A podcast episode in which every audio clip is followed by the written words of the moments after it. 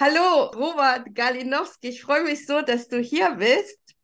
Du bist ja Schauspieler, Grafiker, Maler, Dichter. Letztens war ich ja auch in einer Dichterlesung bei dir. Du hast dein Debüt am Deutschen äh, Theater in Berlin gehabt, warst am Theater in Bonn und auch beim Berliner Ensemble gespielt und noch zahlreichen Bühnen und auch im Fernsehen präsent bei Polizei 110 und du warst sogar mal ein Ko Kommissar bei dem dicken. Polizeiruf 110, ja, genau. Polizeiruf 110. Kommissar, ja, bin ich immer noch äh, bei, bei der Kanzlei. Äh, Kommissar Ole Hansen, Kripo Hamburg, genau. Ja, ja wow. das, das, läuft, das läuft seit, das läuft seit, äh, ich glaube, zwölf Jahren schon, ja. Es geht auch immer weiter. Ja. Wow, ja. cool. Aber ja, die, die, die, Debüt hatte ich, mein, mein Debüt, also in Berlin hatte ich äh, am Deutschen Theater, das stimmt, ja. Ähm, davor habe ich an, in, in Bonn nach der Hochschule für Schauspielkunst, wo ich studiert habe, habe ich dann mein erstes Engagement in Bonn gehabt. War da drei Jahre, bin dann nach Hamburg ans Schauspielhaus gegangen, drei Jahre, und bin 99 nach Berlin zurückgekommen. So gesehen, ja, bin ich dann seit 99 wieder in Berlin und habe bis 2000 zehn am Deutschen Theater gespielt und bin aber seit 2008 freiberuflich und widme mich eben halt auch meinen anderen Tätigkeiten mehr ne, mit bildenden Kunst und auch dem Schreiben und ähm, ja, versuche so ein bisschen auf den verschiedenen Ebenen, auf den verschiedenen Töpfen zu kochen. Ja. Ja, mega spannend. Du hast ja auch eine Ausstellung, die jetzt am Samstag startet bei Peter Genau. Lindenberg im Kudamm. Und da zeigst du bringst du alles zusammen, soweit ich das verstanden habe, oder? Ja, also genau, das, die Idee war eigentlich mal eine Ausstellung zu machen, die verbindet, was die verschiedenen Arbeitsbereiche eigentlich, äh, die ich so benutze, die ich so bediene, was die eigentlich am Ende auch, ja, was die am Ende auch zusammenführt. Nicht nur durch meine Person, sondern auch dadurch, dass man sagt, es gibt einen, einen ähnlichen Ansatz, künstlerischen Ansatz. Und es ist eben halt auch die Idee, den Katalog. Es ist leider so, dass wir den Katalog nicht zur Ausstellung fertig kriegen werden. Da hat uns die Druckerei einen Strich durch die Rechnung gemacht. Aber die Katalogidee und auch die Ausstellungsidee ist eben halt zu sagen, Künstler sein ist eine Sache, aber die verschiedenen Arbeitsbereiche müssen, ich, ich sehe das immer wie ein Werkzeugkoffer. Weißt du, wenn du einen Schrank bauen willst, dann reicht es nicht, einen Schraubenzieher zu haben. Du brauchst vielleicht noch einen Hammer, du brauchst eine Zange, du brauchst was auch immer, ja, einen Schraubenschlüssel. Und äh, wenn ich einen Schrank bauen will, brauche ich halt viele Werkzeuge. Und ich brauche halt viele Werkzeuge, wenn ich als Künstler durch die Welt gehe. Ne? Das ist so ein bisschen so das Bild, was ich immer gerne benutze. Ja, wow, das ist cool.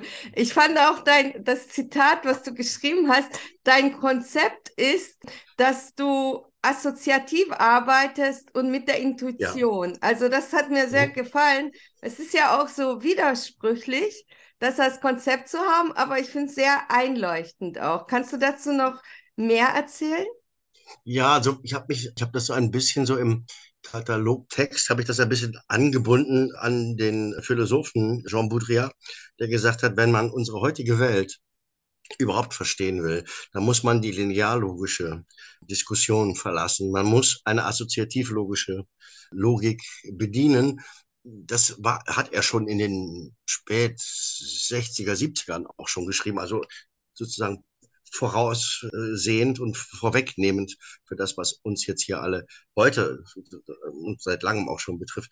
Und ich berufe mich ein bisschen darauf, weil ich glaube, dass die Verbindungen und wir haben das nicht nur durch, durch Internet und durch diese medialen äh, Social-Media-Geschichten, sondern wir haben das auch inzwischen ähm, interkulturell und auch im Dialog, dass wir so viele Bezugspunkte wählen können und auch mhm. Zugriff haben auf verschiedene Informationen aus aller Herren Länder und auch aus allen Bereichen, dass wir uns bedienen können, wo wir wollen.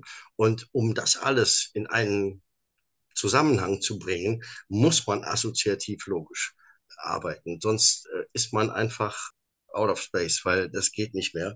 Äh, du kommst nicht mehr mit einer stringenten, mit einem hermetischen System von Philosophie kommst du nicht mehr durch die Welt. Das geht nicht. Also deshalb ist für mich die assoziative Logik einfach eine ja auch eine, eine, ein, ein Heilsbringer ein bisschen, ja, Mhm. weil anders kann ich mir das gar nicht, äh, könnte ich mir meine Welt gar nicht mehr äh, erschließen. Ja, Mhm. Weil die ganze Welt funktioniert wie das Internet quasi, ne? Dass man so ein Netzwerk hat und nicht von ja, A nach B und dann nach C, sondern genau, ich kann einfach springen und einen anderen genau. Punkt quasi Mit einbeziehen, genau, mit ja. Mit einbeziehen. einbeziehen oder auch heranzu, genau. Man kann, man kann sich Bezüge holen von wo auch immer. Und das ist ja auch das Tolle, aber das ist ja auch die, der Fluch und auch die Gabe, ne? Also, oder, oder das Glück, wenn man so will, dass das so ist. Aber es ist äh, schwer, sich da noch zu orientieren. Und da gibt eben eine lineare Logik gar keine, äh, kein Leitfaden mehr, ne? Mhm. Deshalb ist das, finde ich, äh, absolut notwendig, da ja, also wie, wie heißt es, es gibt von, von, von Choran, also äh, EM oder EM Choran oder Sioran, sagen manche, der eigentlich äh, Rumäne, ähm, der Rumäne, genau. Äh, also ich sage immer Choran, weil es Cioran, rumänischer oder? Ja. oder Chiran, ja, Chiran, du wirst es vielleicht besser aussprechen können, aber ja, nur ein rissiger Geist hat Öffnungen für das Jenseits. Ja, ist ein, ein Aphorismus von ihm. Mhm. Und ich denke, dass dieser rissige Geist ist auch sozusagen der, der assoziativ, intuitiv, logisch funktioniert. Und anders geht es nicht, glaube ich. Mhm. Wir downloaden auch die Dinge so aus dem Raum, der uns so umgibt, ne? Ja, absolut, ja, absolut. Also ich bin auch jemand, der das extrem stark wahrnimmt. Also ich habe manchmal mit Leuten, mit denen ich im Café sitze, nachmittags auch, man redet und da startet irgendwie da ein Motorrad, da ist irgendwie gerade irgendwie äh, ein, Glascontainer geleert oder und dann kommt die Kellnerin rein und da ist dann jemand am Nebentisch, der macht und so. Ich krieg alles mit, ich krieg alles mit. Und die sagen, du hast irgendwie, äh, du hast irgendwie, äh, weiß ich nicht, du hast, äh, wie, heißt das jetzt, ADHS, ADMS oder so. Die sage ich, nee, habe ich gar nicht. Aber ich krieg das alles mit und ich merke das und ich vernetze das alles sofort. Mhm. Ich habe einfach eine Aufmerksamkeit dafür. Ja, ja, Entschuldigung. ist das dann äh, nicht auch Ja, wie, ist das was Schönes wie Musik für dich? Weil, wie du das beschreibst mit dem Klirren ja, der Gläser und die Kellnerin kommt, die Schritte, das könnte auch wie ja. eine Komposition sein. Oder stört Ja, dich das ist das für, eher? ja, nee, nein, überhaupt stört mich überhaupt nicht. Nein, das ist, äh, ich, ich finde das, ich finde das, äh, es, es überfordert einen manchmal. Das ist so, Mhm. äh, ich stelle mir das so ein bisschen manchmal so vor, also äh, im übertragenen Sinne wie jemand, der das absolute Gehör hat bei Musikern, ne? Die also wirklich, also jeden, jede, kleinste Frequenz sozusagen, die falsch ist, hören. Das kann eine Qual sein. Das ist für mich keine Qual. Im Gegenteil, es ist für mich ein Oratorium, das Oratorium der Großstadt. Das ist sozusagen eine Riesenkomposition äh, der Welt eigentlich und, und des Möglichen. Ja? Und ich finde das eher bereichernd, ich finde das spannend und ich lebe davon. Mich, mich treibt das um, auf jeden Fall. Hm, Wow, mega. Ich, also Ja, für mich ist es ja auch ähnlich, weil ich sage ja auch, ich bin ja auch bildende Künstlerin, Malerin und Coach. Und ich sage auch, für mich ist das beides Kunst, weil wenn ich mein Bewusstsein forme oder andere inspiriere, ihr Bewusstsein zu formen, dann ist das auch Kunst. Also alles, was man jeden Fall. bewusst formt, ist wie eine Ja, Skulptur. Also so ich, ich glaube, fortgeführt im ja, beußischen Sinne. Wollte ich gerade sagen, äh, da sind wir im Beuysschen Sinne in der sozialen Plastik, ja. Also das halte ich auch für einen ganz wesentlichen, der erweiterte Kunstbegriff von Beuys ist, finde ich, immer noch relevant und er ist auch immer wieder noch zu, ja, wieder in den Vordergrund zu heben. Wir müssen uns einfach, wir müssen ihn, wir müssen ihn posthum nach Beuys Tod, wir müssen ihn einfach weitertragen. Wir müssen auch das Bewusstsein dafür schaffen, dass wir mit dem, was wir tun, also und zwar, das geht schon mit dem Denken los. Ne? Hm. Auch das Denken ist schon eine Handlung, die dann, wenn sie konkret getan und gedacht wird, ja auch zu einer Ausführung kommt im Leben, im Raum, in der Interaktion mit Leuten, im Gespräch. Und dadurch forme ich natürlich. Ich forme, ich plastiziere mein, meine, meine Umwelt. Durch, durch mein Dasein, durch die Art, wie ich mich verhalte, durch die Art, wie ich äh, mich gebe, wie ich rede, wie ich auf Leute zugehe, wie ich und all das. Und das ist eine Verantwortung, die uns gegeben ist. Und es ist die Verantwortung der Freiheit. Ne? Und äh, das ist etwas, wo ich denke, das äh, kann man gar nicht oft genug betonen. Deshalb finde ich auch gut, wenn du das so ansprichst. Ja, da bin ich auch Boysianer, wenn man so will, ja, total. Und wir kennen uns ja auch, das kann man vielleicht auch an der Stelle sagen, wir kennen uns ja auch schon sehr lange. Und ich kenne deine Arbeiten und wir kennen uns aus vielerlei Begegnungen und, und, und so. Du hast mich am Theater gesehen auch und so seinerzeit und so. Also das ist ja auch wir sind, wir sind ja da schon auch ein bisschen auf, auf einer, auf einer Länge, ne? auf einer Wellenlänge. Ja, absolut, genau. Ja. Du hast ja Arbeiten, also die fand ich auch mal super toll. Die, das ist schon länger her. Da hast du so reduziert mit Farben, so Streifen gemacht. Und bei der letzten Ausstellung, genau. was ich gesehen habe, da hast du sozusagen aus gewöhnlichen Dingen was Besonderes gemacht. Du hast die ja. transformiert. Mhm.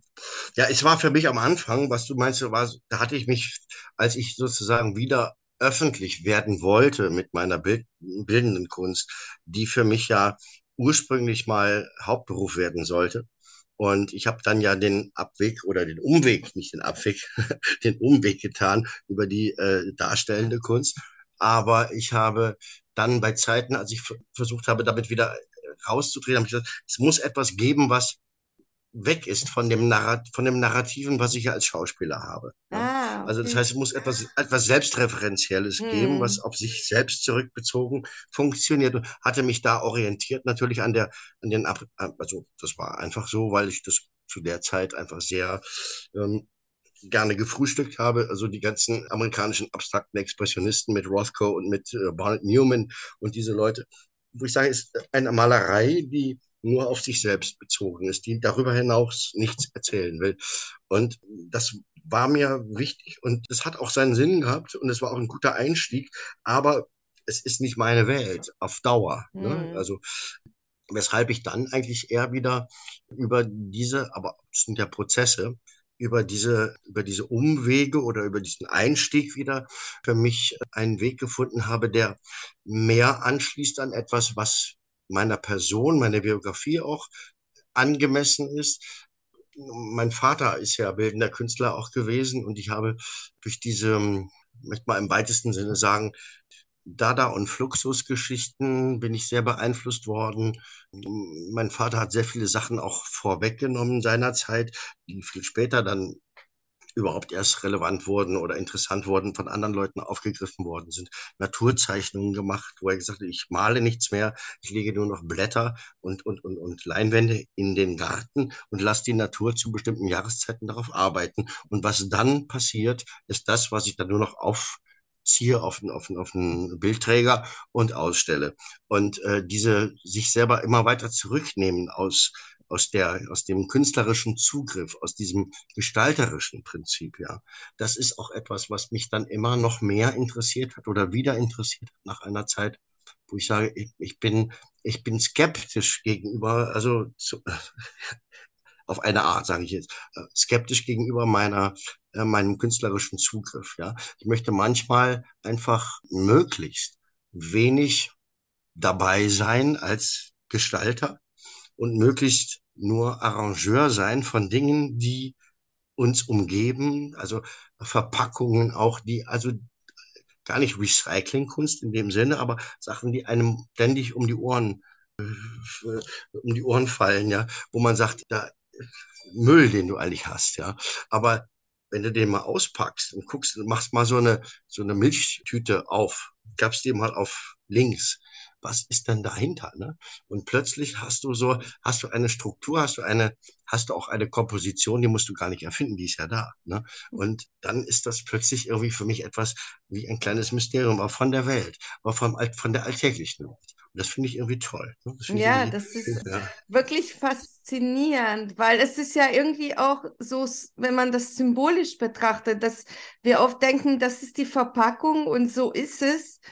Aber wenn wir einen anderen Schnitt machen oder andere Perspektive einnehmen, ja. sieht dann die ja. Welt plötzlich total anders aus. Oder ja. wenn man wir den Dingen die Chance geben, dass sie sich entfalten wie deine Milchtüte, ergibt sich dann automatisch was Schönes, wenn man es nicht immer alles kontrollieren will und immer dabei bleibt, dass eine Milchtüte eine Milchtüte ist. Ne? Ja, eben auch und vor allem dieses äh, Change the Perspective. Ne? Also egal in was. Und äh, wenn ich jetzt, wer hat sich schon mal eine Milchtüte von innen angeschaut? Keiner. Ne? Die, die ist leer und dann schmeiße sie weg.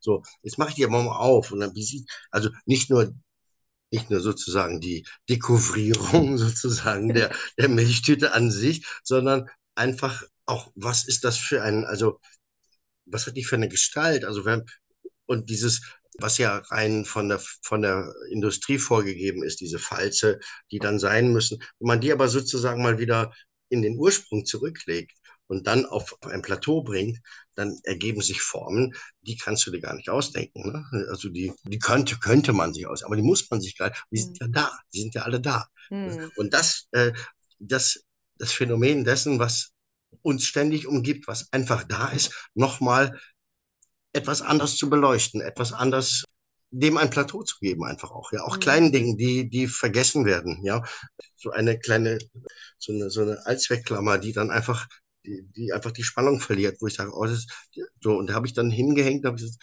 es ist Trauer und Vergängnis, ja, weil die hat ihre Funktion verloren und äh, sie ist aber doch noch da, ne? Hm. Aber, aber sie funktioniert nicht mehr. Und was ist sie jetzt? Ist sie Müll oder ist sie einfach nur eine traurige Klammer, die einfach, äh, ja, also ich finde ich finde sowas schön. So kleine, so, so, ja, alltägliche Dinge haben Hm. ihren eigenen Reiz und haben ihr eigenes Mysterium, finde ich. Was Hm. ja zum Beispiel Beuys auch sagte, die Mysterienspiele finden nicht in Dornach statt, sondern auf dem Bahnhof, ne? So, Hm. ich finde das, ja, Ankommen, Gehen, Trauer, äh, die alltäglichen Dinge, ne? Abschied, Wiedersehen, Freude, äh, alles das und so. Und das findet sich eben für mich auch in den kleinen Dingen. Und es war für mich auch etwas, was mit der Kindheit zu tun hat. Ich habe zum, also das ist ja als Kind ist es normal, vielleicht alles ist beseelt, ne? Aber ich habe eine Schokoladenpackung aus, also ich hatte ein, an meinem Bett stehen, an, an, an weiß nicht, Ostern oder was, hatte man einen Osterhasen in Schokolade, weil ich morgens aufwachte und guckte dahin und da stand ein Osterhase. Jetzt habe ich den ausgepackt, die Schokolade gegessen, dachte aber, Jetzt ist aber diese, dieses Zellophanpapier ist traurig, ja, wenn ich das wegschmeiße, weil es hat sich so gefreut, bei mir zu sein und so mich, mich zu erfreuen. Und habe ich das, musste ich das aufbewahren. Ne? Ich habe nichts draus gemacht damals, aber da rührt das so her, ja. ja. Hm. Das ist, aber es ist, ich muss mich manchmal entschuldigen, wenn ich hier so meine Leute in meine Wohnung lasse, weil ich ja natürlich auch so Zeug, so Material sammle, dass die nicht denken, ich bin Messi, ne? Ich bin Messi. Nein, nein, okay. Ja, also äh, ist- die, den Zauber des Moments entbergen. Weil wir leben ja, Ja. nur auch im Moment und, Ja. und Die das einzige vergessen Realität, die wir so. Genau. Die einzige Realität, die wir haben, ist der Moment. Ne? Ja, genau. Absolut, absolut. absolut. und das auch zu ehren, weil wir wirklich so oft irgendwelchen Dingen in der Vergangenheit nachtrauern oder nicht verzeihen und dranhängen Ja. oder nicht äh, vor der Zukunft Angst haben oder irgendwelchen Ja. Hoffnungen Mhm.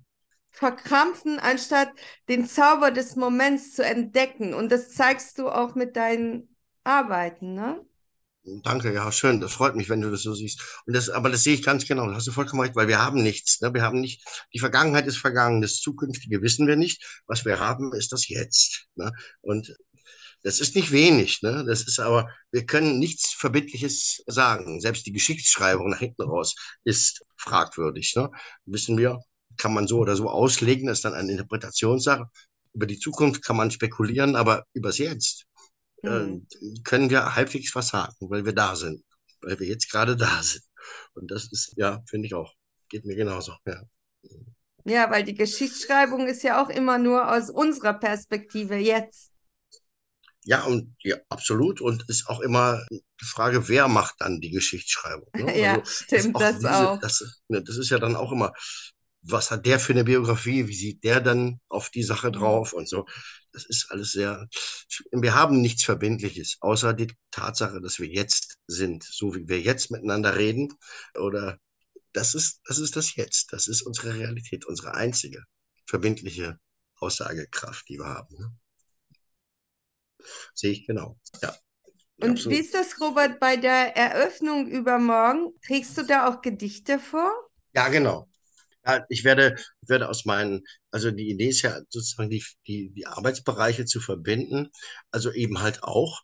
Ich werde Gedichte vortragen, ich werde äh, Arbeiten vortragen, die noch nicht veröffentlicht sind. Ja? Also Texte, eine Auswahl von Texten, lesen, live lesen, die wird, wird auch aufgezeichnet, visuell und auch äh, auditiv. Und ähm, ja, das, das soll schon ein, ein, ein, ein, eine Zusammenfassung sein von dem, was ich meine, an assoziativ logischer. Und durch die Texte, glaube ich, wird sich das nochmal viel eindrücklicher ergeben, weil die Texte, so wie sie sind, viel assoziativ logischer funktionieren. Ja? Man ist ja immer in der Nachfolge, ne? Das ist egal, was man tut. das kennst du ja auch. Man ist ja, es gab ja immer schon welche vor einem. Genau in dieser Form von Vergangenheit, Zukunft, Gegenwart zu verbinden. Thomas Kling ist jemand, auf den ich mich sehr berufe, ein Lyriker aus dem Rheinland, aus Köln beziehungsweise aus der Umgebung, den ich sehr verehre und der die Schreibweise oder die Art zu schreiben für mich sehr geprägt hat. Und auch er ist kaum bekannt, leider, leider.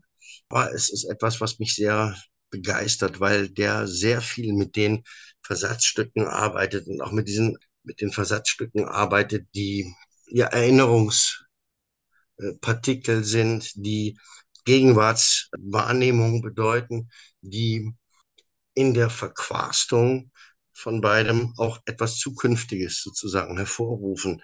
Das ist auch, für mich sind so Leute wie, wie, Thomas Kling oder, aber auch auch alles Tote natürlich auch wieder traurig, ne? aber auch äh, Kippenberger und so. Das finde ich, finde das großartig. Ne? Also wenn, wenn Kippenberger so ein Gedicht schreibt wie heute denken, morgen fertig, dann finde ich das großartig. Ja?